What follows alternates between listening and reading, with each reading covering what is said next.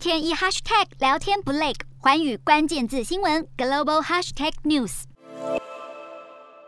美国劳工部周二公布的数据显示，三月份消费者物价指数较去年同期上涨百分之八点五，是一九八一年以来的最高水平。高通膨数据提高了联准会收紧货币政策的预期，投资者担心这可能会减缓经济增长。美股虽然早盘反弹，但是中场仍然收跌。美股四大指数全数收低，道琼指数下跌八十七点七二点，收三万四千两百二十点三六点；纳斯达克下挫四十点三八点，收一万三千三百七十一点五七点。标普五百下跌十五点零八点，收四千三百九十七点四五点。非半指数下跌七点六二点，收三千零四十七点四七点。